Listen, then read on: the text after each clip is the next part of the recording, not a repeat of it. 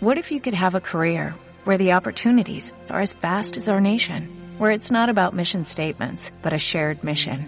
At U.S. Customs and Border Protection, we go beyond to protect more than borders, from ship to shore, air to ground, cities to local communities. CBP agents and officers are keeping people safe. Join U.S. Customs and Border Protection and go beyond for something far greater than yourself. Learn more at cbp.gov/careers. Nos ponemos metas a diario, pero ¿cuántas de estas las llevamos a cabo? Quizá por falta de tiempo o interés. No les miento, también pasaba por eso y quise hacer un cambio, ponerme de pie y iniciar algo distinto. Así nace Reto 2020, un podcast y videoblog en donde busco dar a conocer la información de los artículos indexados o científicos que leo a diario. Pero no de una manera compleja ni nada de eso, sino con un lenguaje donde todos nos involucremos. Así que adelante. Hey, ¿qué tal? 29 de enero les traigo un texto de salud, principalmente enfocado a las deficiencias del servicio sanitario y sociales hacia la mujer a nivel mundial. Algunos datos del artículo. Fue publicado en la última edición de la revista National Geographic para España. Eh, la autora es la doctora Sonny Clack y se titula La deuda en la salud de la mujer. Va de la página 51 a la 59. Entonces, algunos datos. La autora hace una comparación en muchos aspectos sociales en cuanto a la figura del hombre y la mujer en la sociedad. La primera es que si bien la mujer ha logrado a lo largo de los años una independencia de su tiempo, esto no se evidencia porque muchas de ellas, además de encargarse de su vida profesional, tienen que encargarse de su vida privada, ya sea hijos o pareja, y lamentablemente esto en comparación a los hombres, trabajan tres veces sin una remuneración.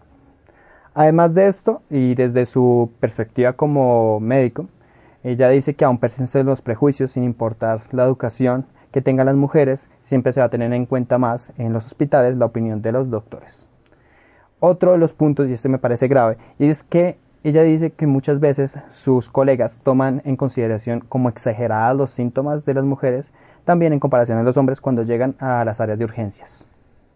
Bueno, otro punto, y este es más, un poco más global, y dice que hay una gran desigualdad en torno a los dineros destinados para investigación enfocados eh, en cuanto a enfermedades que afectan al hombre.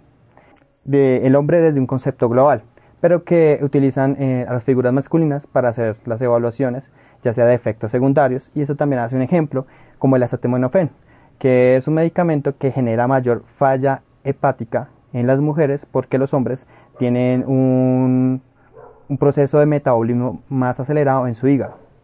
Y esto no lo tienen en cuenta al momento de formular dosis.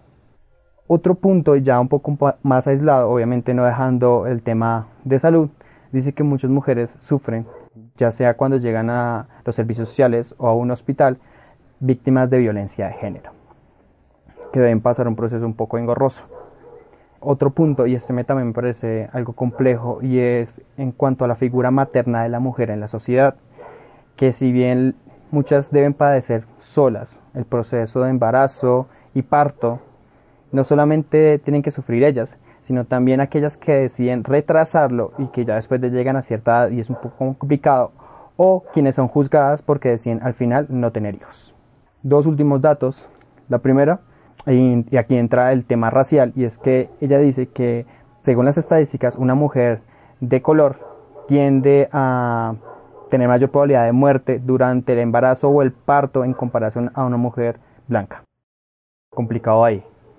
Y lo último es que, sin embargo, y pese a que la mujer tiene las estadísticas de longevidad un poco más altas al del hombre, esto no se evidencia en unos mejores eh, servicios sanitarios. Espero les haya gustado. Ya saben, suscríbanse, denle like, comenten y nos vemos mañana.